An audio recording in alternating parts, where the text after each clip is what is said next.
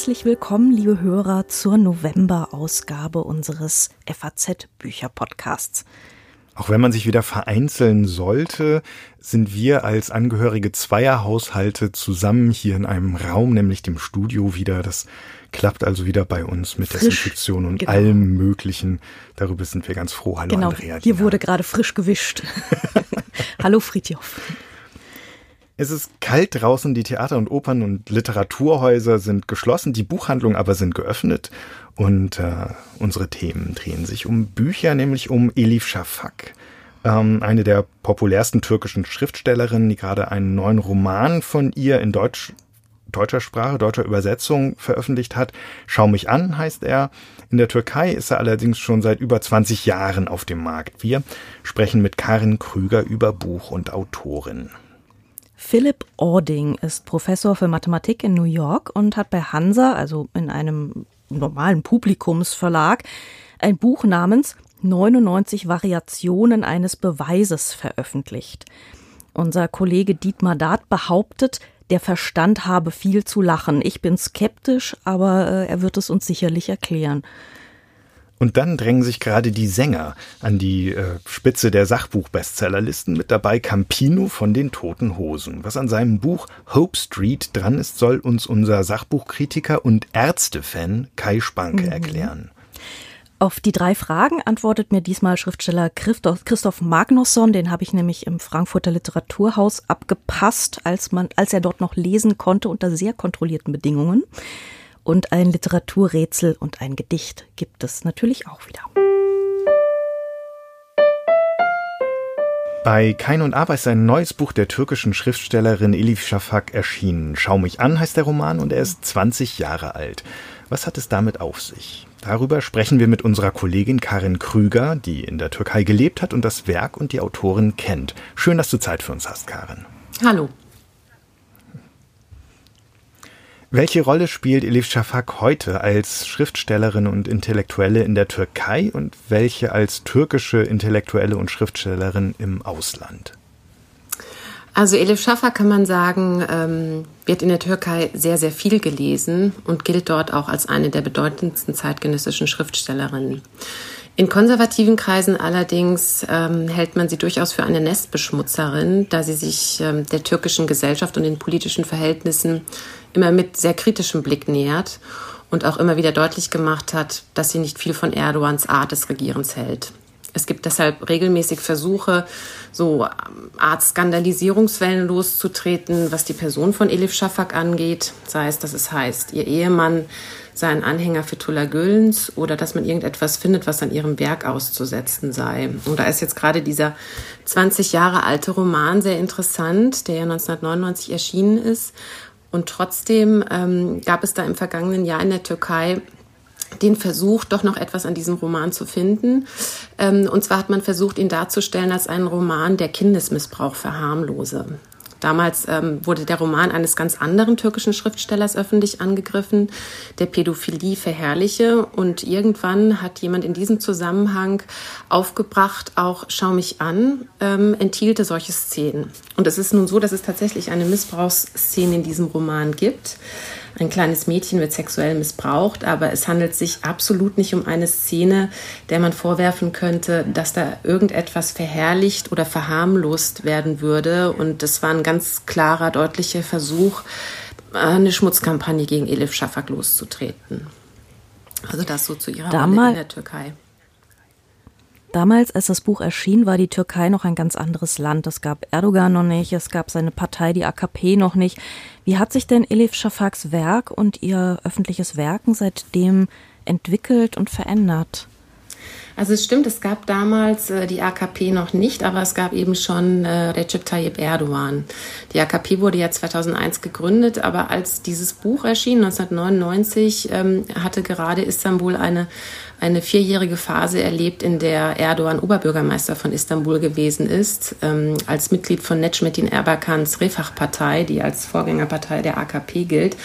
Und die Islamisierung der Gesellschaft hatte schon angefangen. Also es war natürlich noch nicht alles so massiv zu spüren, wie dann in den Jahren, die dann noch kamen, aber ähm, man merkte schon deutlich, es ändert sich etwas. Und auch Erdogan ähm, trat auf eine Art und Weise auf, dass viele schon gesagt haben, wir müssen hier sehr vorsichtig sein. Also ich erinnere mich, er hatte damals in einem Interview zum Beispiel gesagt, ähm, laizistisch sein und gleichzeitig muslimisch, das würde nicht gehen und hat sich auch als Anhänger der Scharia bezeichnet. Und 1999 kam er dann für einige Monate ins Gefängnis, weil er aus einem Gedicht zitiert hat in einer Rede. und in diesem Gedicht heißt es, Minarette sind Bajonette, Kuppeln Helme, Moscheen unsere Kasernen und Gläubige sind Soldaten. Also das heißt, es, äh, er machte schon sehr deutlich, in welche Richtung er gehen möchte. Das hat man anfangs ähm, dem Werk von Elis Schafak nicht angemerkt. Also diese, weil ich glaube, es war auch wirklich schwer fassbar, was da passiert. Aber dann fing sie doch an, in ihren Romanen auch diese, diese Zustände zu thematisieren, die Veränderungen in der Gesellschaft. Ähm, es gibt keinen Roman, in dem sie sich offen gegen das Regime wendet, aber ja, sie betrachtet die Gesellschaft eben immer sehr, sehr kritisch und benennt Missstände.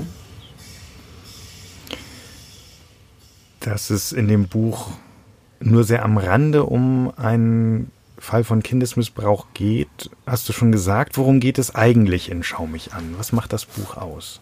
Also es ist ein absolut faszinierender Roman und ich glaube, Schafak-Fans äh, werden ihn lieben. Ich freue mich sehr, dass er jetzt ins Deutsche übertragen worden ist. Mm, es geht im, in dem Roman um Blicke, um Sehen und Ungesehen werden und was Blicke anrichten können.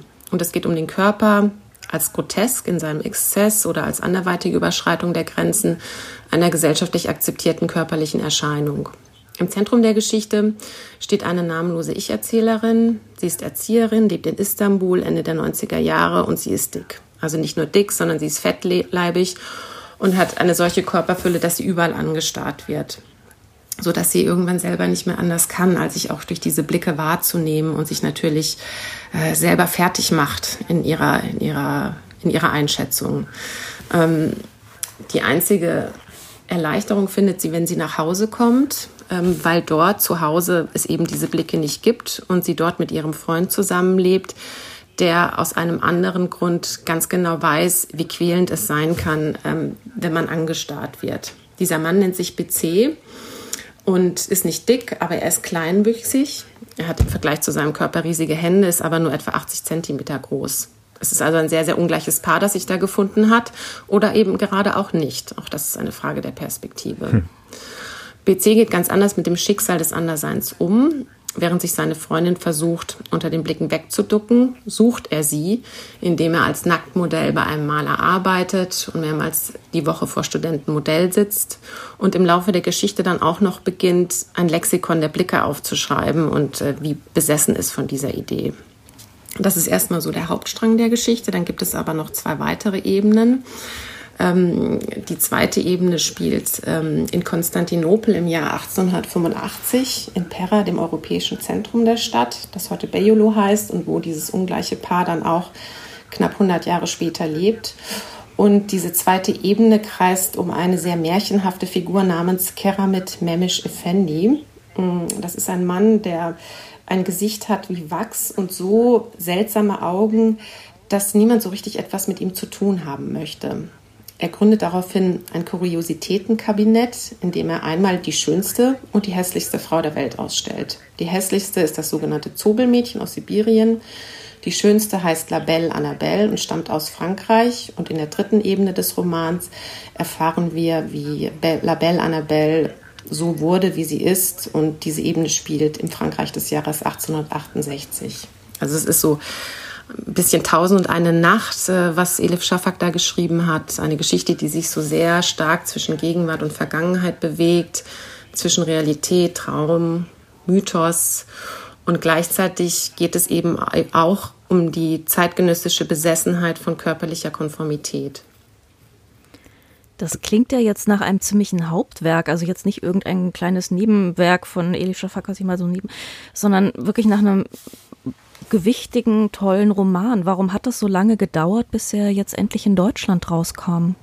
Ja, es ist wirklich erstaunlich. Ich habe mich das auch gefragt, weil ähm, es auch so ein Roman ist, den man wirklich anmerkt, dass sie, ich ich weiß nicht, wie lange sie daran gearbeitet hat. Sie muss jahrelang daran gearbeitet haben, weil es so vielschichtig ist und so eng miteinander verworben. Also es, ist, es kann kein schneller Wurf gewesen sein. Und es ist eben auch so ein, ein typisches Schaffak-Buch, weil sie so ihren sehr feministischen Blick ähm, da auf in, anhand verschiedener Themenbereiche entwickelt, weil es um Kolonialismus geht, weil es um den Einbruch der Moderne im Osmanischen Reich geht, um diese Zerrissenheit zwischen ähm, Islam und aufkommendem Säkularismus. Also alles Themen, die sie immer wieder beschäftigt haben. Und es deshalb für mich auf jeden Fall jetzt im Nachhinein, muss ich sagen, ein grundlegendes Werk ist, um diese Autorin auch zu verstehen. Ich kann mir einfach vorstellen, dass man so lange gewartet hat, weil ähm, Elif Schaffer sehr, sehr viel schreibt und vielleicht ist man einfach nicht nachgekommen. Also Sie hat bisher 17 Romane, glaube ich, veröffentlicht und ähm, Kein und Aber hat sehr, sehr viele übersetzt und vielleicht wollte man einfach immer so an dem dranbleiben, was gerade erscheint und konnte sich deshalb erst jetzt Schau mich an vornehmen. Auf Englisch ist er schon früher ja. erschienen, ich glaube 2006 oder 2003. Also da das englische Publikum hatte schon früher das Vergnügen, ihn lesen zu können. Du hast gerade ein paar der Motive, mit denen sich Elif Shafak immer wieder ähm, beschäftigt, genannt. Wie würdest du sagen, reiht sich der Roman insgesamt in das ein, was wir von dieser Autorin kennen? Also, mm, wenn ich mir jetzt so die Bücher vor Augen halte, die sie in den vergangenen Jahren veröffentlicht hat, das war immer sehr, also es waren zwar auch immer Romane, die mehrere zeitliche Ebenen hatten, die sich aber doch hauptsächlich mit der Gegenwart beschäftigt haben. Und dieses Märchenhafte aus ihren anfänglichen Werken, was man auch noch im Bastard von Istanbul oder im Bonbonpalast ähm, lesen konnte, das ist so ein bisschen, ähm, das hat sie so ein bisschen aufgegeben, ist mein Eindruck. Und dieser Roman ähm, zeigt eben nochmal, dass das einmal wirklich ihre, eine ihrer Stärken gewesen ist. Also ich würde jetzt nicht sagen, dass die Romane, die danach folgten oder die kürzlich veröffentlicht worden sind, weniger stark sind, aber sie, sie hat sich ein bisschen davon wegentwickelt, glaube ich. Das kann man schon sagen. Wenn ich jetzt von Elif Shafak noch nichts gelesen habe, ist denn Schau mich an ein guter Einstieg oder sollte man eher woanders anfangen? Nee, ich glaube, das ist eigentlich ein hervorragender Einstieg. Also einmal, weil, weil es ähm, um ein Thema geht, mit dem sich, glaube ich, jeder selbst auch schon mal auseinandergesetzt hat oder sogar täglich auseinandersetzt, nämlich wie werde ich gesehen und wie sehe ich mich und wie bedingt das eine das andere und aber auch gleichzeitig ähm, ja dieser Roman eine Verführung ist in die Fantasie abzuschweifen oder auch in den Gedanken, mm, wie sich kurze Veränderungen der Situation auf Lebenswege auswirken können, was auch, ich möchte jetzt nicht zu viel verraten, aber was eben auch bei hm. den Protagonisten dieses Romans der Fall sein wird. Also es ist ein sehr großes Lesevergnügen und ich glaube, wenn man dieses Buch gelesen hat, bekommt man auf jeden Fall Lust, noch weitere Bücher von Elif Shafak zu lesen.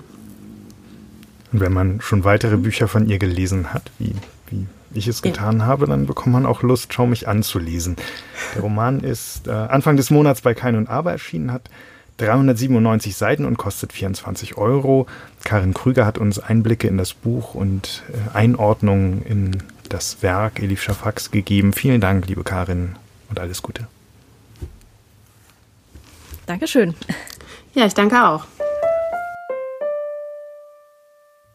Philip Ording, Matheprof aus New York, hat ein Buch mit dem Titel 99 Variationen eines Beweises geschrieben und unserem Kollegen Dietmar Dart gefällt's. Nicht nur für sich selbst. Darüber müssen wir reden, haben wir uns gedacht. Schön, dass du da bist, lieber Dietmar. Ja, das ist jetzt so eine Intervention. Ne? Wenn einer, den man kennt, zu viel frisst oder zu viel säuft, dann treffen wir uns halt mal mit ihm und reden drüber, woran es liegt und was fehlt in seinem Leben. Okay. Ja, genau das haben wir vor. Mit Mathebüchern hätte ich gedacht, kannst du mich jagen. Jetzt willst du mich mit einem kriegen. Wie denn das? Naja, erstens mal ist es ja sowieso bei der Literatur geklaut, wie sich das für euren Podcast gehört. Das heißt, die Grundidee ist von Raymond Queneau. Das war ein prima Schriftsteller, der hat 1947 ein Buch geschrieben, äh, Stilübungen, wo er im Grunde dieselbe Geschichte auf zig Arten erzählt. Also als Karlauer oder als Witz oder als Tragödie oder weiß der Teufel was. Und ähm, so neu war das zu dem Zeitpunkt auch schon nicht mehr, weil der James Joyce hat schon vorher, 20, nee, 30 Jahre vorher in dem Buch Ulysses alle möglichen Kapitel sortiert nach Redeweisen und Stilformen, die es damals gab. Also zum Beispiel gibt es ein Kapitel, das ist so in Form von Zeitungsartikeln geschrieben, das ist dann natürlich super langweilig, das klickt auch niemand. Ähm, oder es gibt ein Kapitel, das ist ein fortlaufender Monolog, weil so sind die Leute ja, ich zum Beispiel, die reden dann einfach immer weiter. Und so, und diese ganzen Formen. Und ähm, der Punkt, der mir aufgefallen ist, als ich das in die Hand genommen habe, dass jetzt dieser Matheprofessor äh, Ording eben 99 Beweise macht statt Stilübungen, ist die Verwandtschaft, aber auch der Unterschied zur schönen Literatur dessen, was er da macht. Ähm, die Verwandtschaft ist einfach die, dass du beispielsweise, wenn du ein Buch, das in Malaysia spielt, liest und dich da nicht auskennst, auf Sachen stößt, wo du sagst, hä, wie bei Mathe auch. Also zum Beispiel, sie setzen den Mucki auf und dann ist ihnen nicht mehr äh, das Hagelkorn irgendwie auf der Glatze. Naja, ich weiß nicht, was ein Mucki ist, dann nehme ich erst mal an, wird schon ein Hut sein, weil so funktioniert das Hirn. Das heißt, wenn wir was Unbekanntes treffen und die Bücher, die wir lesen, gerade wenn es Romane sind oder so, selbst schon bei Kindern, lesen wir ja deswegen, weil da auch was Neues drin steht und nicht immer nur derselbe Dreck, den wir eh schon kennen. Ähm, wenn wir also was Unbekanntes treffen, dann führen wir das irgendwie zurück auf was, was wir schon kennen. Und genau das macht ein mathematischer Beweis halt auch, nur sehr viel strenger und sehr viel trockener und äh, sehr viel tighter zugezurrt sozusagen mit einem engeren Gürtel. Das heißt, du hast ein paar Voraussetzungen und das, was irgendjemand dir sagt oder zeigt oder äh, einfach behauptet, das musst du damit irgendwie verbinden. Wenn du das kannst, bei uns setzen sich die Leute auch Sachen auf, die heißen halt anders, die heißen halt Hut, dann nehme ich erstmal an, es ein Hut oder so, dann hast du es, Anführungszeichen unten, verstanden, kursiv, Anführungszeichen oben. Und die Sätze, um die es in der Mathe geht, sind halt sehr viel trockener als er setzte den Wunki auf. Ähm, aber sie sind so geile Modelle dafür. Und wer also gerne Modelle von irgendwas baut, um es besser zu verstehen, wer also zum Beispiel gerne weiß, wie ein Zaubertrick funktioniert und dann nicht sagt, jetzt finde ich ihn nicht mehr schön, sondern jetzt finde ich ihn ja noch geiler. Für den ist das Buch und für die ist das Buch und für alle anderen, die das noch nicht wissen, dass es ihnen genauso gehen wird, wenn sie sich das anschauen, ist das Buch auch. Ähm, sehr viel trockener ist ein sehr gutes Stichwort. Ich habe ja so ein bisschen eine Zahlenallergie, um ehrlich zu sein, und habe nie wirklich verstanden, was Beweise eigentlich sind und mhm. bin da, glaube ich, nur durchgerutscht, weil mein Nachbar das immer für mich gemacht hat. Mhm. Ähm, wie ist das denn jetzt für Menschen wie mich? Äh, das ist ja jetzt, dieses Buch ist ja jetzt bei Hansa Verlag erschienen, also nicht in einem Spezial-Uni-Verlag. Das richtet sich ja erstmal an ein normales Publikum, also vielleicht auch an mich. Ähm, Habe ich eine Chance, das zu verstehen und äh, nehme ich irgendwas mit? Wenn du das nicht verstehst, dann verbrenne ich's. Es ist so. Ähm, in der Schule sieht's ja so aus, da gibt's die Leute, die können besser Aufsatz, das sind die, die besser quasseln und lügen können. Und dann gibt's die anderen, die können besser Mathe und haben da gute Noten. Das sind die, die sozusagen einfach ein bisschen zwangsneurotisch sind und irgendwie es hinkriegen, bei Informationen, die sie haben, irgendwie so zu kalkulieren, dass was bei rauskommt, was erwünscht ist. Dann gibt's die Leute, die in beiden Fächern gut sind. Das sind einfach fantasielose Strebervollidioten. Ähm, und dann gibt's die Leute, die beides nicht können. Das sind entweder Genies oder totale Trottel. So, und ich gehe jetzt einfach mal davon aus, dass wir weder zu den Genies noch zu den totalen Trotteln gehören. Das sind die beiden, die auch das Buch irgendwie nicht gebrauchen können. Und dann ist die Frage, die du schon gestellt hast, nämlich die, was versteht eigentlich eine Mathe unter einem Beweis? Ich habe es vorhin so ein bisschen skizziert. Also das ist was anderes, als wenn O.J. Simpson schuld war, weil seine DNA auf dem Handschuh klebt. Das ist so ein empirischer Beweis, ein Erfahrungsbeweis, ein Tatsachenbeweis. Das ist so ein Beweis, der könnte auch anders sein. Das könnte da auch nicht draufkleben. Ähm, oder es gibt so Sachen wie, ich hatte mal eine ganz furchtbare alte Frau in so einem abbruchreifen Haus, mit dem, mit, mit der musste ich wohnen. Die wohnte über mir, weil ich hatte kein Geld für eine teurere Miete. Und äh, die hat immer meinen Müll, wenn er nicht sauber getrennt war, aus dem Mülleimer rausgepfriemelt und auf die Treppe geschüttet vor mir, was ich irgendwie nicht so geil fand. Und irgendwann habe ich sie mal angeschrien, sie sind die blödeste und scheußlichste Person, die ich je getroffen habe. Und sie gab mir die sehr gute Antwort, das müssen Sie mir erst mal beweisen. ähm, und irgendwie zwischen dem Handschuh und dem unmöglichen Beweis, den sie verlangt, befindet sich das, was die Mathe macht, nämlich da wird nicht bewiesen, wie es ist oder wie es war, wie im Fall von O.J. Simpson oder ob ich tatsächlich keine schlimmeren Leute kenne als diese Frau, sondern so, wie es gar nicht anders sein kann. Das heißt, der Mathebeweis hat den Anspruch, auf, ich habe vorhin gesagt, auf was Bekanntes zurückzugehen oder auf ein Axiom, also irgendein Satz, den man einfach voraussetzt bei der Mathe. Die müssen aber ganz einfach sein. Also sowas wie auf der Ebene gibt es nur eine Parallele zu jeder Geraden und nicht irgendwie Tausende. Ähm, und dann muss eine Verbindung bestehen zwischen dem Satz, den man beweisen will, und diesem einfachen Ding. Das kann zum Beispiel eine Verbindung sein zu etwas, was man einfach sieht. Also zum Beispiel dieser Satz des Pythagoras, äh, das ist so ein Ding bei einem rechtwinkligen Dreieck verhalten sich die Seiten so und so, wenn man irgendwie sie quadriert, also ein Quadrat draus macht. Und das kannst du einfach so, und das kannst du nämlich hinlegen, einfach aus so, aus so Plättchen. Also du machst so Quadrate und dann legst du die hin und dann sieht es einer, der nicht total vernagelt ist und Augen hat und ein Hirn. So, und was dieses Buch jetzt macht, ist, es gibt noch viele andere, den meisten Leuten nicht bekannte Verfahren, etwas zurückzuführen auf etwas, was man eh schon für richtig hält oder für richtig halten muss oder einfach sehen kann. Man kann es übersetzen, das haben wir ja gesagt, die Zahlen da bei dem 3 kannst du übersetzen in Figuren. Dann hast du Quadrate, weil eine Zahl mit sich selbst multipliziert gilt als Quadrat. Und das ist dann wirklich räumlich ein Quadrat. Du kannst das Quadrat hinlegen in dem Fall und dann siehst du es. Du kannst es aber auch zum Beispiel in musikalische Noten übersetzen. Sagst einfach die Zahl, also die 3 ist die Note, die 4 ist die andere Note und so weiter. Und dann behauptest du, dass es so und so klingen muss. Und wenn du das hören kannst, richtig wichtig. Das ist ein Beispiel in dem Buch. Ein weiteres Beispiel ist, du kannst es falten aus Papier. Also du kannst lauter Sachen machen, die du in deinem ganzen Alltag die ganze Zeit machst. Und das Geile bei den 99 Dingern, die er da anführt, also es gibt zum Beispiel wirklich diese Papierfaltefigur, die er nimmt für seinen Satz. Das ist eine Gleichung übrigens. Das ist eine ganz trockene Gleichung. Also irgendwas mit x hoch 3, x Quadrat und so. Und dann kann x nur das oder das sein. Das ist die Behauptung. Und dann wird sie 99 mal bewiesen, indem man eben zum Beispiel x übersetzt in eine Länge von irgendeinem Papierchen und es dann faltet und sagt, oh scheiße, es sieht genauso aus, wie es müsste, wenn der Satz stimmt. Oder in Töne übersetzt oder in ähm, Beziehungen zwischen Leuten übersetzt, eine kleine Geschichte erfindet oder in ein Computerprogramm übersetzt, wo man dann sozusagen irgendwann am Ende auf Mach das mal Computer drückt und es kommt immer wieder das raus. Das heißt, der Punkt ist, ähm, es gibt sozusagen zwei Arten von Wahrheiten. Äh, Hans ist unverheiratet und die andere Sorte ist, ähm, einer, ein, ein Junggeselle ist unverheiratet. Die erste Sorte kann stimmen oder nicht. Der Hans ist halt unverheiratet oder nicht, je nachdem, ob er geheiratet hat. Wahnsinnig schwierig. Das andere Ding aber ist einfach die Definition. Das heißt, du sagst, und das wäre dann ein Axiom, würde man das sagen. In der, in der Mathematik würde das Axiom heißen. Du sagst, das kann gar nicht anders sein, weil das ist eben so. Und du, der Witz ist nur, du darfst nicht viele von das ist eben so haben, weil sonst hast du einfach eine zu große Tasche mit das ist eben so. Und der Ehrgeiz der Mathe ist, du machst fünf, sechs Sachen, die sind eben so und alles weitere, was noch jemand behaupten kann. Verbindungen von Sätzen. Also äh, Hans wohnt in Frankfurt, ist ein Idiot und ist ein Junggeselle oder so. Oder Hans ist ein Junggeselle, obwohl er einmal fast geheiratet hätte. Also alle möglichen Kombinationen, die du mit dem Satz Hans ist ein Junggeselle noch machen kannst. Wenn du sie aber zurückführen kannst auf ein Junggeselle ist nicht verheiratet und dann nachweisen kannst, dass der Hans nicht verheiratet ist, dann hast du das erledigt. Du brauchst also nur wenige von diesen, ich sage jetzt mal, Ur-Lego-Steinen. Genau, das ist ein gutes Wort. Also von, du hast so drei, vier Ur-Lego-Steine und die Idee ist, noch so komplizierten Turm oder Wurm oder was auch immer du bauen kannst, kannst du damit bauen. Und was der Ording in dem Buch macht, ist, er nimmt sozusagen ein kompliziertes, aber uninteressantes Lego-Ding. Das ist nicht eine Ente oder ein Raumschiff oder so, sondern es ist einfach irgendwie so ein Ding mit ein paar Steinen. Und baut sie auf tausend verschiedene Arten auseinander, übersetzt sie in alles mögliche, Kochrezepte, was weiß ich was. Und dann kannst du es praktisch machen. Und das Geile ist, was du eigentlich mitnimmst von dem Buch, ist rauskriegen, wie es geht ist viel wichtiger, als sich irgendeinen Scheiß zu merken. Das heißt, dieses Buch ist ein Betonhammer ins Gesicht aller Streberinnen und Streber, die Scheiße einfach nur auswendig lernen. Und da ich die am meisten gehasst habe in der Schule und doch hoffe, dass ein paar Leute das hören, die das auch gehasst haben, dass irgendjemand lauter Einsen hat, der sich definitiv noch nicht mal vorstellen kann, wie es morgen, was für ein Wetter es morgen gibt oder sich vorstellen kann, dass man das jetzt bescheuert findet, wie sie oder er gerade redet oder so, weil die sich einfach gar nichts vorstellen können, außer das, was du ihnen auf den Teller legst. Dann fressen sie das und keuen es wieder. Also, ähm, Entschuldigung, kurze Beruhigung. Dieses Buch vernichtet diese Leute.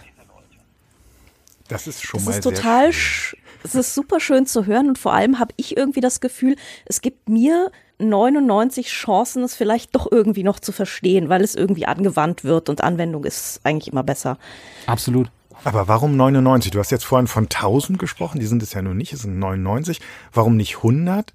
Warum nicht äh, 95 und dann gibt's keine mehr? Sind die alle gleich gut? Ist bei 99 mit Beweisen dann auch irgendwann Schluss? Oder hat er jetzt gedacht, dieser Philip Ording, jetzt habt ihr es kapiert, oder? Ich kann hier endlos so weitermachen, aber jetzt ist das Buch voll. Ha, ha, ha, ha, ha. Okay, ähm, es könnten wahrscheinlich wirklich noch viel mehr werden. Ich finde es schon erstaunlich, dass es so viele sind, weil da das so, so ein trockenes Ding ist, also x hoch 3 minus bla bla bla oder so, das ist wirklich egal sozusagen, das Ding, was er beweist, weil es geht ihm im Buch darum, wie man sowas macht. Ähm, und ich hätte auf den ersten Blick gesagt, okay, das ist eine so strunzlangweilige Formel, äh, wenn du da drei Beweise für findest, kriegst du von mir einen Hanuta. So, jetzt muss ich aber auf das Hanuta dann vier Seiten später auch gleich noch einen Knoppers drauflegen und ein Duplo und so weiter. Also der Schokoladen ist leer und es sind immer noch gute dabei. Und wenn du sagst, sind sie alle gleich gut, jetzt wird's richtig geil. Was heißt denn gut? Gut heißt, darüber streiten sie wirklich seit Jahrtausenden. Also was ein ästhetisch ansprechender Beweis ist, was ein eleganter Beweis ist. Da gibt's so unglaubliche Diskussionen Wann drüber. Mathe auch schöne Mathe ist. Ja, weil du kannst einerseits sagen, naja, wenn es möglichst wenig ist, aber jeder kennt Leute, die ganz wenig sagen und es ist keineswegs profund und tief, sondern die sind halt stumpf. Das heißt, etwas Kurzes kann auch einfach stumpf sein. Und das Geile ist, ich habe also so drei, vier Leute, äh, teils welche, die irgendwie ihr Hirn in diese Brezeln legen, gewohnheitsmäßig und also Mathe machen beruflich, aber auch teils Leute, die es nicht tun und habe die alle irgendwie mit dem Buch belästigt und einige haben dann sogar von sich aus äh, sich länger damit beschäftigt, als ich erwartet hätte. Und das Geile ist, weil du fragst, sind die alle gleich gut? Nein, sind sie nicht, aber welche gut sind, das ist total verschieden, wen du fragst. Ja, also das mit dem Papierfalten, da bin ich ja fast verrückt geworden. Was soll denn die Scheiße? Am Anfang habe ich gedacht, sieht einfach aus. Dann hatte ich so einen Knäuel da am Ende. Das war irgendwie weder ein Schwan noch ein Hirsch noch ein Beweis. Ich glaube, ich werde verrückt. Aber das Ding mit dem mit dem äh, mit den Musiknoten oder so, das fand ich ja nur abgefahren. Das war ja super gut. Oder das Computerprogramm war geil. Oder ein anderer sagt, oh Computerprogramm, hör mir auf. So und ähm, Andrea hat vorhin gesagt, ja äh, Anwendung. Ne? Ähm, du könntest jetzt vermuten, dass die wichtigste Anwendung dann eine ist von diesem Satz. Also, dass du einen Beweis machst und dann sagst, ähm, da der Satz wichtig ist, bin ich froh, dass ich den Beweis habe. Aber der Witz ist, inzwischen ist es so, dass diese Beweise selber wichtig sind und anwendbar sind oder Anwendungsbereiche haben. Zum Beispiel, äh, wenn diese Flugzeuge immer runterfallen oder von Boeing oder wenn ähm, irgendwelche Ampeln nicht so schalten, wie sie sollen. Dann sagt man einfach dieser letzte Satz, Flugzeug fliegt oder ähm, Ampel schaltet richtig, ist am Ende auch einer Kette, die irgendwie von dem Computerprogramm, denn damit werden die Dinger heute in Betrieb gesetzt, also ein Flugzeug hat viel Software und eine Ampel auch, ähm, von diesem Programm zu dem, was ich haben will. Im Fall von dem Ording dieser langweilige Satz, aber im Fall der Ampel und des Flugzeugs zwei keineswegs irrelevante Sätze, nämlich der Verkehr fließt noch und das Flugzeug fällt nicht runter. Ähm, das zu überprüfen, kann dieses Programm das? Hat genau die Form von so einem Beweis. Das heißt, je mehr Leute wissen, wie so ein Beweis geht, desto leichter können wir checken, ob unsere Computerprogramme nicht Scheiße bauen. So. Und das heißt, es ist viel wichtiger als auswendig lernen, dass man diese Skills hat. Und 99 sind es deswegen, damit genügend verschiedene Leute sagen können, die fand ich gut, die fand ich scheiße, damit man feststellt, wenn man was mit Leuten macht, ist es nicht einfach nur irgendwo in der Kammer, sondern dann ist es so, okay, es gibt Überschneidungen und Sachen, die trennen, selbst bei den allerobjektivsten Sachen, selbst bei Sachen wie Mathe, die auf Gewissheit bauen, die auf es kann gar nicht anders sein, wie ich vorhin gesagt habe, bauen, selbst da gibt es noch Spielraum für Meinungen. Was übrigens die Stumpfsinnigen, ich möchte sie nochmal beleidigen, die nur auswendig lernen, natürlich auch nicht wissen. Mann, sind die blöd. Ich habe genau eine vor, vor Augen auch dabei die ganze Zeit aus der sechsten Klasse. Ich bin fast verrückt geworden. Eine eins nach der anderen. Und es war vollkommen klar, die kann nicht mal eine fucking Starsky und Hutch Folge am nächsten Tag weitererzählen, wenn sie im Fernsehen sieht. Vollkommen fantasielos. Eine eins nach der anderen. Dieses Schulsystem kann nur solche Scheiße produzieren, wie wir jeden Tag erleben. Also alle Leute, die sich mehr als fünf Axiome merken, die sind Streber. Ähm, nee, alle Systeme, die mehr als fünf Axiome brauchen, sind problematisch. Und alle Leute, die das nicht sehen, sondern geil die eine eins nach der anderen abzocken, das sind Streber. Und Streberinnen übrigens auch. Also ich finde, man braucht halt genauso viele Axiome und Axiominnen, um irgendwie eine einigermaßen vielfältige Welt hinzukriegen. Und 99 ist eine ganz gute Zahl. Ist natürlich auch ein bisschen ein Trick, dass man sagt, es kostet nicht 5 Euro, sondern 4,99 Euro. Und es sind nicht 100, dass du ganz in Ohnmacht fällst, sondern es sind ja nur 99. Also das ist so ein psychologischer Trick. Außerdem sieht die Zahl irgendwie hübsch aus. Aber ich glaube wirklich nicht, dass es einen tieferen Grund gibt. Und wehe, es gibt einen. So, Raymond Queneau, äh, Jawohl. Stilübung. Jawohl. Super lustiges Buch. Total. Ähm, James Joyce Ulysses, super lustiges Buch. Haha. Was ist an Philip Ording das lustige Buch? Dass man, wenn man diese Wege geht, also das Papier zusammenfaltet oder irgendwie den, das, das Programm schreibt oder so, zwischendurch, und ich weiß nicht, ob er das mit Absicht gemacht hat, immer mal wieder denkt, das führt jetzt aber weg von dem Ding. Da kommen wir aber nicht an. Und Buster Keaton, einer der größten Komiker aller Zeiten, hat ja gesagt, es ist viel lustiger, was zu verbiegen, als was zu zerbrechen. Also wenn es zerbricht, ist es halt kaputt. Aber wenn man sozusagen denkt, wie bei so geilen Slapstick-Geschichten, einer lügt was, dann kommt's fast raus, dann lügt er noch was anderes, damit und man bangt dabei und muss die ganze Zeit lachen. Also dieses Verhältnis von Aufwand zu Ergebnis, wo man denkt, jetzt haben wir uns aber verlaufen und dann hast du dich nicht verlaufen, sondern es war doch alles Bestandteil des Spaßes. Dieses Runterfallen von, oh Gott, mein armes Hirn zu, ach, ist ja ganz einfach, das macht, das macht schlicht Spaß. Also mir jedenfalls. Ich glaube übrigens nicht den Streberinnen und Strebern, ich glaube, denen macht sowas nichts. Entschuldigung, ich Jetzt reicht's aber. Den macht ich ja gar nichts Spaß. Für. Den macht einfach nichts Spaß. Die sind tot. Ich werde es beweisen. Ich bin immer sehr für Streber-Bashing. Ich war nämlich immer ziemlich schlecht eigentlich. Na, die, also was wirklich jetzt ernst gemeint ist daran, ist, die versauen. Ich habe vorhin gesagt, die in allem schlecht sind, sind die Genies und die Deppen. Und das ist ja, wenn du Biografien von Genies liest, von Deppen gibt's leider zu wenig Biografien, ähm, oft so, dass die irgendwie zwischendurch so ihre Selbstfindungsschwierigkeiten haben und nicht gleich anfangen, hier äh, Raketenstart und ich kann das gut und so, wenn es nicht so Mozart ist oder so. Und das hat, glaube ich, viel damit zu tun, dass das so frustrierend ist, das mit anzusehen, dass eben die stumpfen Automatenmenschen irgendwie erstmal so ganz gut durchkommen und man dann denkt, was fehlt mir denn oder so.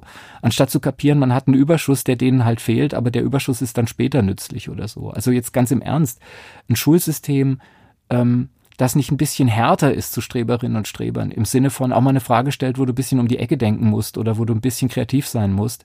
Äh, das beschert uns eine Hierarchie von Diplomen und so weiter, die dann dazu führt, dass eben, ja, zum Beispiel bei Boeing als Chef dann so ein Typ sitzt, der äh, erst zu spät merkt, dass die Flugzeuge alle abstürzen, weil es halt so ein Stumpfrind ist. Ähm, Dietmar, du hast das, die besseren Überblick über dieses Buch. Gibt es noch irgendwas, was wir jetzt noch nicht aus dir rausgefragt haben, was du selber noch unbedingt anmerken willst? Absolut, nämlich für die Leute, die sich jetzt anhören. Die hören sich das ja an, das heißt, wir konnten das Papierchen nicht falten, wir konnten das alles nicht machen. Ich habe das alles nur behauptet. Und jetzt mache ich das einfach nochmal schlimmer und hoffe, dass ich dadurch die Neugier auch erhöhen kann.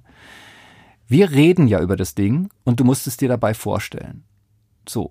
Und so ist es ja ganz oft bei diesen Mathe-Geschichten, dass du dir drei vorstellen musst und möglichst nicht. Den Kindern hilft man dann immer sagt, stell dir drei Äpfel vor oder so. Aber das wird ja dann irgendwann auch unübersichtlich. Das heißt, du fängst an, dir so Abkürzungen zu merken. Ja, drei irgendwie, spüre ich irgendwie. So wie du irgendwann ein Wort einfach als Wort erkennst und nicht mehr die Buchstaben dir vorsagst. So, ah, das heißt Apfel. Und du sagst nicht, ah, Pfehl. So.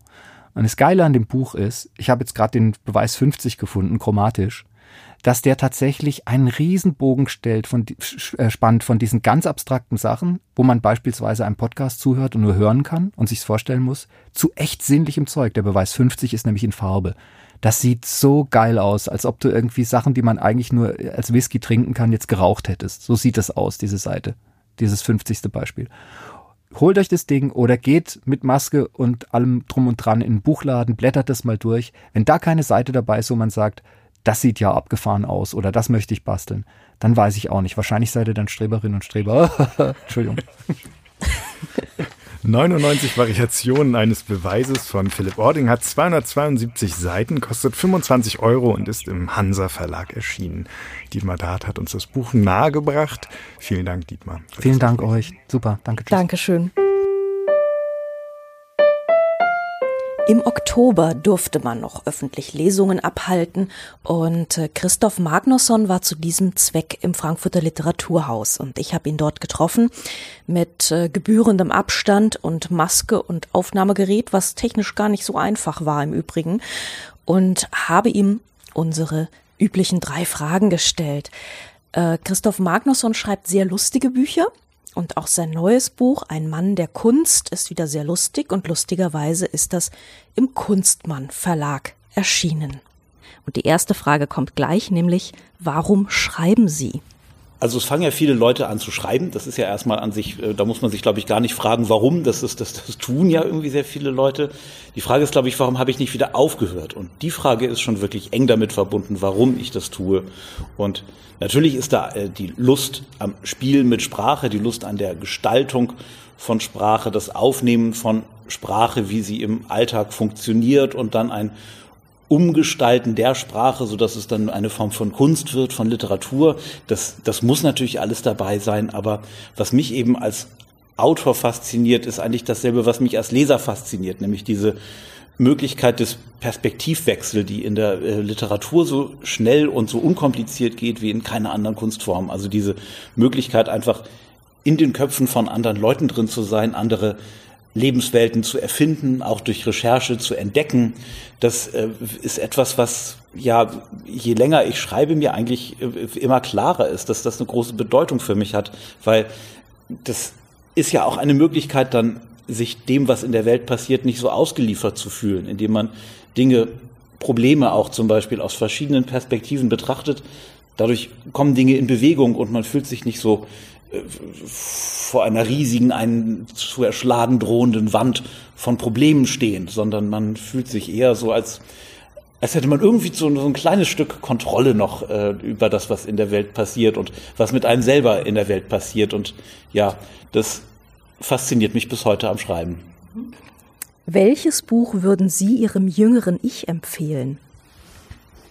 Also was ich als letztes mit unglaublicher Begeisterung gelesen habe, das ist ähm, ein Buch von Helga M. Nowak, wo sie also schreibt über ihr über ihr Leben, auch über ihre Zeit in Island und dann auch über Reisen, also wo sie dann bis nach Sizilien da trampt und sowas völlig ohne Geld und das ist eigentlich alles irgendwie nicht, nicht besonders ein Feelgood-Buch, sondern es ist ein, ein Buch mit, mit, mit sehr vielen Problemen, aber auch gleichzeitig einer sprachlich sehr, sehr souveränen Art von diesen Problemen zu erzählen. Und ähm, ja, ich als Halbisländer habe das verrückterweise erst jetzt entdeckt, dass es dieses Buch gibt. Also die, Helga M. Nowak ist ja aus der DDR nach Island gegangen und ähm, das hätte, glaube ich, meine, meine Weltsicht sehr beeinflusst, wenn ich das als jüngerer Mensch schon gelesen hätte. Und das äh, würde ich mir empfehlen, das schon gelesen zu haben. Auf der anderen Seite ist natürlich auch schön, dass ich es jetzt noch nicht gelesen hatte und deswegen jetzt nochmal neu entdecken kann. Aber äh, gut, da gäbe es vielleicht auch noch andere Sachen. Also ich hätte das gut auch schon als jüngerer Mensch äh, lesen sollen. Können Sie ein Gedicht auswendig? Hm, welches denn? Irgendeins. Die meisten sind froh, wenn sie eins hinkriegen. Äh. Es, es ist ja so dunkel jetzt schon, ne? Die, mhm. äh, es schlug mein Herz geschwind zu Pferde. Es war getan fast, eh gedacht. Der Abend wiegte schon die Erde und an den Bergen hing die Nacht. Schon stand im Nebelkleid die Eiche ein aufgetürmter Riese da, wo Finsternis aus dem Gesträuche mit hundert schwarzen Augen sah. Die Nacht schuf tausend Ungeheuer, doch frisch und fröhlich war mein Mut. In meinen Adern welches Feuer, in meinem Herzen welche Glut. Dich sah ich und die milde Freude floss von dem süßen Blick auf mich. Ganz war mein Herz an deiner Seite und jeder Atemzug für dich. Ein rosafarbenes Frühlingswetter umgab das liebliche Gesicht. Doch Zärtlichkeit für mich, ihr Götter, ich glaubt, ich hofft es, ich verdient es nicht. Doch auch schon mit der Morgensonne verengte Abschied mir das Herz. In deinen Küssen, welche Wonne, in deinem Auge, welcher Schmerz. Du standst, ich ging, du sahst zu Erden, du sahst mir nach mit nassem Blick. Und doch, welch Glück geliebt zu werden. Und lieben Götter, welch ein Glück. Das kam jetzt sehr aus der Pistole geschossen. Lernen Sie öfter Gedichte auswendig? Ja, also ich könnte auch noch. Ähm, ja, also ich, also ich, am grauen Strand, am grauen Meer und seitab liegt die Stadt, der Nebel, also mhm. Theodor Storm oder füllest wieder Busch und Tal still mit Nebelglanz, lösest endlich mal auch mein, lösest endlich auch einmal meine Seele ganz, breitest über mein Gefild, lindernd deinen Blick, wie des Freundes Auge mild über mein Geschick, was ja diese tollen Schluss hat mit selig, wer sich vor der Welt ohne Hass verschließt. Ähm, ist viel Goethe dabei heraus in eure Schatten, rege Wipfel des alten, heiligen, dicht belaubten Haines, wie in der Göttin stilles Heiligtum, trete ich noch jetzt mit schauderndem Gefühl, als wenn ich sie zum ersten Mal betrete, und es gewöhnt sich nicht mein Geist hierher. So manches Jahr bewahrt mich hier verborgen ein hoher Wille, dem ich mich ergebe, doch bin ich immer wie im ersten fremd, denn ach, mich trennt das Meer von den Geliebten, und an dem Ufer stehe ich lange Tage, das Land der Griechen mit der Seele suchend, doch gegen meine Seufzer bringt die Welle nur dumpfe Töne brausend mir herüber weh dem, der fern von Eltern und Geschwistern ein einsam Leben führt. Ihm schwärmen abwärts immer die Gedanken, ihm zehrt der Gram das erste Glück vor den Klippen weg. Und also, es, ja. Ähm, und dann sitzen Sie zu Hause mit dem aufgeschlagenen Buch und lernen Gedichte auswendig? Ja, nee, nee, es ist auch immer, ich, ich ähm, ja, das, das vorstellen. also das ist, ich, es ist einfach etwas, das begleitet mich, um, ich, ich finde das, mich begleitet das immer sehr beim Spazierengehen auch, also, äh, I felt a funeral in my brain and mourners to and fro kept treading, treading till I thought that sense was breaking through. Das ist jetzt Emily Dickinson, mhm. die aus beide, äh, eigentlich meine Lieblingsdichterin neben Goethe. He did not wear a scarlet coat, for blood and wine are red, and blood and wine were on his hands when they found him with the dead. Oscar. Also ich bin, es ist einfach, das ist mir, und es ist mir, nee, ich sitze nicht zu Hause und lerne das auswendig. Es ist eine Sache, die ich ich lese das und ähm, so eine Sache, das mache ich gerne in, in Kneipen, ehrlich gesagt. Also so wirklich, so manchmal gehe ich gern alleine in Kneipen und trinke irgendwie Bier oder Wein und lese dann Gedichte. Ich beherrsche mich dann schon noch, dass ich sie nicht doch dann da so nach dem, nach dem fünften Bier dann da so äh, laut rezitiere, aber sozusagen es ist, gibt ja auch oft, dass man irgendwie dann so sitzt, wo einen jetzt keiner sieht und dann kann man zumindest so die Mund bewegen, also so das, das ist, da ist doch letztendlich ganz, ähm, ja, dann die Lyrik doch dann auch mit dem mit mit dem Trinken für mich sehr verbunden oder eben die, oder die, die die die gebundene Sprache. Also jetzt Iphigenie auf Taurus ist ja keine Lyrik aber das ist etwas was mich unbedingt und sehr sehr sehr begeistert also eine, eine der ganz großen Freuden für mich so als als Leser. Campino, also ja, genau der von den Toten Hosen, hat ein Buch geschrieben über sich und seine größte Leidenschaft. So sagt es der Verlag zumindest auf seiner Website. Hope Street heißt, ist der Titel, findet sich ziemlich weit oben in den Bestsellerlisten momentan und wird angepriesen als ein Buch, wieder Zitat, für alle, die Campino und die Toten Hosen mögen oder den FC Liverpool lieben. Da wollen wir jetzt natürlich genaueres wissen, was, und wir haben uns gedacht, wir fragen unseren Kollegen und Sachbuchredakteur Kai Spanke, der seines Zeichens größter Ärztefan in der Redaktion ist und dafür natürlich genau der richtige Mann. Hallo Kai. Hi. Ob ich dafür ja. genau der richtige Mann bin, weiß ich nicht. So als Ärztefan, schwierig. Aber das Buch von Campino hat mir tatsächlich sehr gut gefallen. Ich finde es richtig gut. Wie stehst du also persönlich zu Campino, um gleich Butter bei die Fische zu geben, und den Toten Hosen? Liebst du den FC Liverpool und du darfst ruhig ehrlich antworten? Ich weiß relativ wenig über Fußball. Ich weiß relativ wenig über den FC Liverpool. Ich habe, als ich sieben war, eine Schallplatte von den Toten Hosen gekriegt. Die finde ich bis heute ganz okay. Und ansonsten habe ich ein schwieriges Verhältnis zu dieser Band und auch zu Campino. Weil ähm, ich glaube, dass er ein zu großes Sendungsbewusstsein hat und auch zu großes Sendungsbedürfnis, dass er in zu vielen Talkshows rumsitzt und sich zu allem und jedem äußert. Und deswegen hatte ich auch ähm, Vorbehalte gegen dieses Buch, die sich sehr schnell in Luft aufgelöst haben. Das ist total interessant, aber wir müssen jetzt, also ich finde es wirklich jetzt interessant. Ähm, Sie sagt so, das nicht nur so. Ich sag das nicht nur so, ähm, weil ich das irgendwie nicht erwartet habe. Wir saßen bei dir im Büro und du zogst noch so die abwechselnd die linke und die rechte Augenbraue hoch und gucktest das sehr skeptisch. Ja. Äh, wir müssen jetzt aber kurz einordnen, was ist das jetzt eigentlich für ein Buch? Ist es ein Fußballbuch? Ist es eine Autobiografie? Ist es ein autobiografisches Fußballbuch? Mhm. Erhelle uns doch bitte mal. Also Oder ist es alles, was er in Talkshows sagt, gerade noch mal in ein Buch gegossen? Nee, schrecklich. Also es allem und jedem. Die Alarmglocken schrillen, schrill, muss man sagen. Ja. Es ist zunächst einmal kein Buch, um das vorweg zu sagen, über die Toten Hosen. Also wer jetzt was über die Band erfahren will, der sollte die Bandbiografie lesen, aber nicht das. Hope Street handelt zum einen von Campinos Liebe zum FC Liverpool und zum anderen erzählt Campino seine Familiengeschichte. Es geht um seine englische Mutter, Oxford-Absolventin des Jahres 1947. Es geht um seinen deutschen Vater, der Richter war und übrigens FAZ Ultra. Seine Zeitung musste immer, so heißt es, frisch sein. Und es geht um seine fünf Geschwister. Auch die Großeltern spielen eine Rolle, auch relativ prominent, so kapitelweise. Und es geht dann letztlich um genau diese Zwischenstellung, die sich durch Campinos Leben zieht. Hier Deutschland, dort England. Ja, also beide Länder und Kulturen stellen die Zutaten bereit, aus denen sich Campinos Temperament letztlich formt. An einer Stelle sagt er, meine Orientierung nach England war nie etwas anderes als eine verdeckte Liebeserklärung an meine Mutter. Und es geht eigentlich, das wird relativ schnell deutlich, laufend um bestimmte Räume und Zeiten. Ja, also das besondere soziale Biotop in Mettmann-Metzkausen der 70er Jahre, wo Campino aufgewachsen ist. Dann das, das England der Punkrock. Schicksal. Absolut. Dann äh, das England der Punkrock-Jahre, das Campino mit dem Hosenbassisten Andreas Meurer, Andy, bereiste.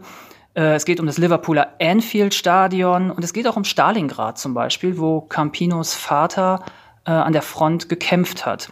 Und insofern fragt das Buch fortwährend, wie die Ereignisse spezieller Räume und spezieller Zeiten äh, einen Charakter formen. Und im Grunde handelt es sich dabei um eine Art der Selbstfindung und Selbsterforschung. Das ist letztlich dieses Buch. Das geht so weit, dass man die Zutaten des Bildungsromans auch hier findet. Also Campino durchschreitet unterschiedliche Welt- und Wertebereiche. Er muss sich mit äh, Differenzen zwischen äh, Ideal und der Wirklichkeit auseinandersetzen. Er reift und kann am Ende dieses Reifungsprozess dann so ein Buch schreiben, das total unprätentiös und unpeinlich und völlig schnörkellos geschrieben ist. Und das auch, ähm, das trifft auch auf den Bildungsroman zu, so mit Rückblicken arbeitet, mit Reflexion, mit Querbezügen. Und selbst so gewisse Genealogien der Diktion stellt Campino her. Also man fährt zum Beispiel an einer Stelle, wie Campino einen Roadie anraunst, der die technische Störung bei der Übertragung eines Liverpool-Spiels beheben soll und das nicht hinkriegt. Und dann fragt Campino ihn, was gedenkst du jetzt zu tun? Und bevor der Roadie auch nur antworten kann, schreit Campino ihn an, was du jetzt zu tun gedenkst. Und 30 Seiten später lesen wir exakt diesen Anschiss noch einmal nur ist der kleine Campino diesmal der Leidtragende und sein Vater der Choleriker und Stein des Anstoßes ist eine Lateinarbeit. Wir hatten jetzt mit einem Drei-Akkorde-Buch gerechnet und hören von dir was von Genealogien der Diktion.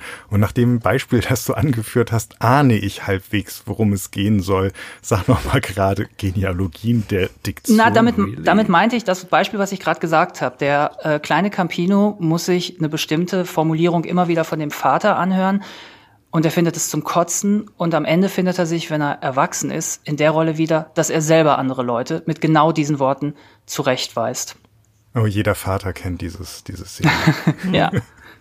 Also man muss eigentlich Menschen, die jetzt denken, es sei ein Fußballbuch, fast ein bisschen warnen. Nein, das, weil es scheint ja doch mehr zu sein. Es ist auch schon, es ist auch schon absolut ein Fußballbuch. Also fast alle Kapitel beginnen mit so einer kleinen Aufstellung der wichtigsten ähm, Liverpool-Spiele des letzten Jahres. Das Buch startet am 25. März 2019. Das war der Tag, an dem Campino britischer Staatsbürger wurde. Und es endet ähm, mit dem Titel, den Liverpool dann tatsächlich in der Premier League 2020 geholt hat. Der erste Titel seit 30 Jahren. Und die Kapitel starten mit Angaben zu den äh, jeweils anstehenden Spielen. Also da steht dann sowas wie UEFA Cup, 14. August 2019, Liverpool Chelsea 2-2, 5-4 nach Elfmeterschießen. Dann werden äh, die Torschützen genannt. Äh, dann gibt's noch eine Info, wo Campino das Spiel gesehen hat. Dann steht da sowas wie Wembley Stadion London oder eine Bar in New York oder Sofa Sylt. Und dann gibt's immer noch so ein Fazit. Also zum Beispiel Arbeitssieg, was zählt, sind die drei Punkte oder ganz am Ende dann, wir sind Meister, das Leben ist schön. Äh, und noch eine Zusatzinfo, das ist alles sehr nerdig und wirklich für Fans. Er zählte mal auf, wie viel Punkte Vorsprung Liverpool, war die ganze, die Mannschaft war die ganze Zeit auf Platz eins ähm, zum Tabellenzweiten hat. Das waren dann am 31. August 2019 zum Beispiel zwei Punkte, am 14. Dezember zehn Punkte und am 24. Juni 2020 waren es 23 Punkte. Und dieses Listenführen, das ist ja immer schon ein guter Indikator für eine Obsession im Endstadium. Man kennt das von Filmnerds, Musiknerds oder auch Ornithologen. Und Campinos Verhältnis zum FC Liverpool. Sagt unser Ornithologenfreund und Kollege Kai Schwanke. Schuldig. Und Campinos Verhältnis zum FC Liverpool wird man schon als maximal obsessiv bezeichnen dürfen. Also er reist dem Verein hinterher, er lässt äh, vom Tourbooker Hosentermine so legen, dass sie nicht mit äh, potenziell relevanten Liverpool-Daten kollidieren und, was mich dann doch sehr gewundert hat, sollten die Hosen mal ein Konzert spielen, äh, an einem Tag, wo zeitgleich ein Liverpool-Spiel stattfindet, dann lässt sich Campino einen kleinen Monitor auf die Bühne stellen, damit er immer mal wieder nachgucken kann, während er singt, wie es denn so steht und wie es läuft im Spiel. Das klingt furchtbar. es ist aber, es ist aber wirklich total selbstironisch und also aufgeschrieben und Selbstironie ist ja eine Tugend, die man den Ärzten zutraut. Also man weiß ja, dass sie es sind, aber Campino eher nicht so. Aber er, er schafft es schon, ständig ähm, seine eigene Ernsthaftigkeit und sein eigenes Fantum ironisch zu unterlaufen. Das geht auf der ersten Seite gleich los. Ich habe das Gefühl gehabt, als ich angefangen habe zu lesen, jetzt wird's gleich sehr pathetisch, denn es geht los mit dem Eid, den er auf die Königin und auf Großbritannien schwört bei seiner Einbürgerung. Und kurze Zeit später schreibt er dann, äh, dass er seinen Sohn gern dabei gehabt hätte und dass er ihn gefragt hat, ob er nicht mitkommen kann. Und der Sohn hat geantwortet, wann ist das? Montag? Nö, lass mal Papa. Da habe ich bestimmt was anderes vor. Und auf diese Weise unterläuft er seinen eigenen äh, Seriositätsfananspruch laufend. Also er zitiert auch seine Frau äh, mit folgenden Worten. Meine kluge Frau zum Beispiel hält meine Reisen zu den Spielen größtenteils für Quatsch und völlig daneben. Und das tut dem Buch gut. Und äh, was er auch hinkriegt, was die Liverpool-Spiele betrifft, äh, die Spielbeschreibung hält er relativ kurz, halbe Seite, eine Seite. Er macht es gar nicht ausgiebig, so dass Nicht-Fans dann nicht äh, allzu schnell das Gefühl haben, die Lektüre abbrechen zu müssen, weil sie nicht mehr folgen können. Ich würde gerne noch mal auf dieses England-Bild in dem Buch zu sprechen kommen. Das hat ja in Mitteleuropa jetzt momentan durch aus Brexit-Gründen doch ziemlich gelitten. Mhm. Und äh, wenn überhaupt, wird eigentlich eher so ein nostalgisches Vergangenheits-England, so Downton Abbey-Style beschworen mhm. und äh, halt total verklärt und so. Ähm, jetzt hält Campino ziemlich äh, unzeitgemäß dagegen und hat jetzt gerade erst die britische Staatsbürgerschaft angenommen. Äh, wie ist denn sein Blick auf dieses Land? Das ist für ihn Heimat. Er war oft dort. Einige seiner Geschwister sind tatsächlich dort zur Welt gekommen auch. Äh, die sind relativ kurz nach Kriegsende geboren worden und die Mutter hat gesagt, die Krankenhäuser in England sind besser als in Deutschland. Wir machen das dort. Und äh, bei Campino ist es so, dass ich, dass ich Kindheitserinnerungen äh, mit Teenager-Erinnerungen mischen und dass die letztlich im Prinzip die Grundlage sind für sein, für sein England-Bild, was er heute noch hat und das ist äh, voll der Begeisterung.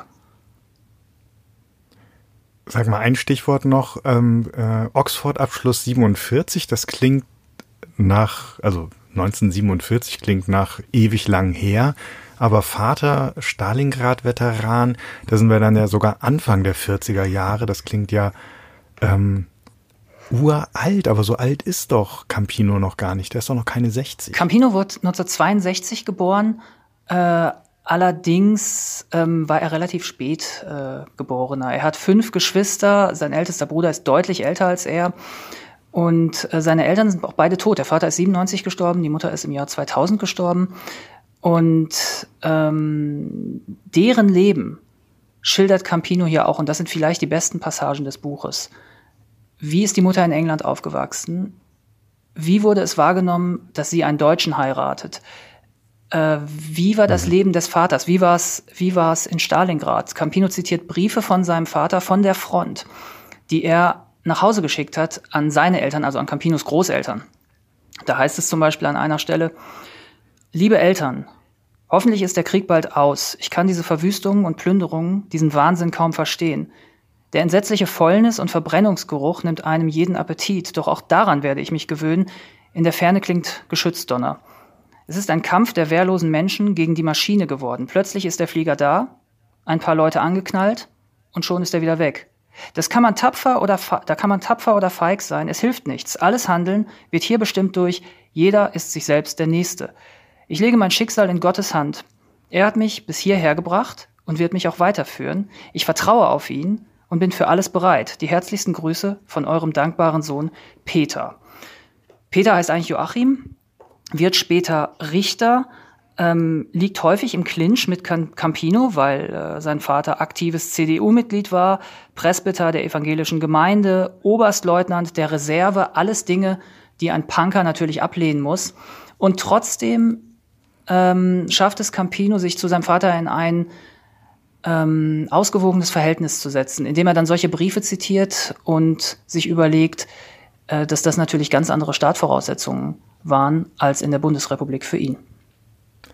Das klingt nach einem unglaublichen Gewicht, das ähm, Campino dann auch in seinem Buch zulässt oder auf sein Buch lädt. Das da, also unter, unter Stalingrad Briefen sind ja ganz andere Bücher schon zusammengekracht. Hm. Ähm, und das hält es aus. Das hält es aus, ja. Tatsächlich ist es irgendwie so leicht geschrieben, dass diese Passagen sehr eindrücklich sind, aber ohne Probleme neben der nächsten Spielbeschreibung stehen können.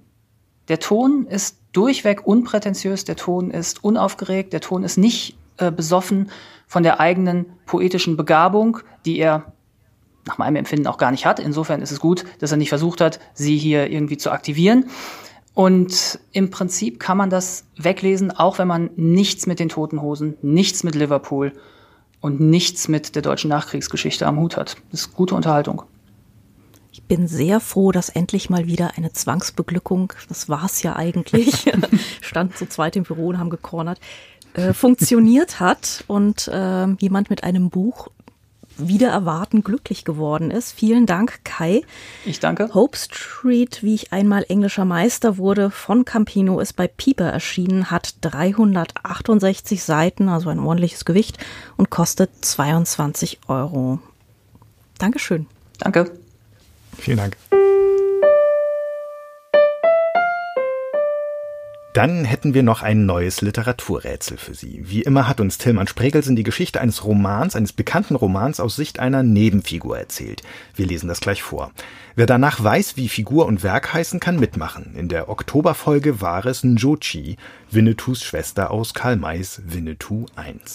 Unter den richtigen Einsendungen haben wir ein Exemplar verlost von Johann Friedrich Naumanns Die Vögel Mitteleuropas eine Auswahl aus der anderen Bibliothek. Das habe ich in deinem Büro liegen sehen. Es ist ein rechter Schwarten und ich bin sehr, sehr neidisch. Und das wir, der sieht toll aus. Das ist wunderschön und ich, wir danken diesmal auch sehr dem Verlag, wie immer. Natürlich danken wir auch allen Teilnehmern und gewonnen hat diesmal Luise Maslow aus Kleve. Wir gratulieren machen Sie diesmal mit? Und welches Werk und welche Figur? Um welches Werk und welche Figur soll es in unserem neuen Literaturrätsel gehen? Es war in Marburg, oben im Schloss, als diese Frau ihre Finger auf das Handgelenk meines Mannes legte. Da wusste ich, es ging wieder los. All das, von dem ich gehofft hatte, wir hätten es hinter uns gelassen. Wir waren diesen Amerikanern in einem deutschen Kurort begegnet im Sommer 1904, eher scharfsdumm, sie durchtrieben, und während ich beinahe zehn Jahre lang gegen unseren Ruin angekämpft hatte, so dass wir jetzt einigermaßen wieder Luft zum Atmen hatten, brauchten diese beiden offenbar keine Rücksichten zu nehmen, was das Finanzielle angeht. Rücksichten nahm der Amerikaner allerdings auf seine Frau, die vorgab, herzkrank zu sein, um diesen Schafskopf von ihrem Schlafzimmer fernzuhalten. Aber das erfuhr ich alles viel später. An diesem Augusttag aber, als wir herunter auf Marburg sahen und dieses dreiste Geschöpf über Luther und den Segen seines Glaubens schwadronierte, mir gegenüber, der Katholikin, der das Sakrament der Ehe etwas bedeutet, da wusste ich, dass ich es nicht aushielt, diese Blicke, die sie meinem Mann zuwarf und die er erwiderte. Ein paar Jahre war sie seine Geliebte, heute sind sie beide tot. Ich heiratete unseren Nachbarn. Ich erwarte jetzt ein Kind. Und der Schafskopf müht sich damit ab, unsere Geschichte aufzuschreiben. Ich sehe Andrea lächeln. Ja. Sie kennt das Buch, sie mag das ich Buch. Ich es sehr. ich kannte es nicht und hatte keine Ahnung. Aber vielleicht haben Sie ja eine Idee, wer da spricht und aus welchem Buch er erzählt. Dann schicken Sie uns Ihre Lösung bitte bis zum 6. Dezember an die E-Mail-Adresse bücher-podcast.faz.de, aufgepasst Bücher mit UE. Auf unserer Website www.faz.net slash Bücher-Podcast, auch hier Bücher mit UE, finden Sie die Teilnahmebedingungen. Der Rechtsweg ist ausgeschlossen. Unter den richtigen Einsendungen verlosen wir diesmal die Pfingstrosenlaterne von, oje, Sanyutei Encho. Ich hoffe, das ist richtig. Ich könnte eine, es nicht besser. eine Gespenstergeschichte aus Japan und natürlich auch wieder ein sehr, sehr schönes Buch aus der anderen Bibliothek. Vielen Dank für die Preisstiftung. Auf unserer Website www.faz.net slash Bücher-Podcast, wie immer mit UE, haben wir ja oben schon mal ein paar Mal gesagt, können Sie nicht nur die Teilnahmebedingungen und die Adresse für die Lösung des Rätsels finden für Anmerkungen und Empfehlungen, Kritik und bitte auch Lob, sondern auch einige Artikel rund um diese Folge. Mitte Dezember wollen wir die 16. Folge unseres Bücherpodcasts veröffentlichen. Ein Thema dann die Nobelpreisträgerin Louise Glück. Jetzt kommt auch noch ein Gedicht, und zwar aus der Frankfurter Anthologie, die Sie ja aus dem Samstagsfeuilleton der FAZ natürlich kennen. Wir wählen eins im Monat aus und lassen es lesen. Die Interpretation finden Sie wie immer in den Show Notes und auf der Seite zum Podcast. Diesmal ist es In Memoriam Paul Eluard von Paul Celan. Es liest Thomas Huber. Wir wünschen alles Gute, sagen vielen Dank und bis bald. Im Dezember.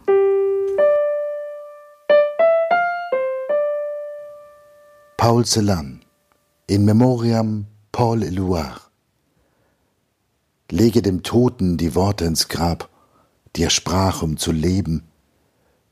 Bette sein Haupt zwischen sie, lass ihn fühlen, die Zungen der Sehnsucht, die Zangen. Leg auf die Lieder des Toten das Wort, das er jenem verweigert, der du zu ihm sagte.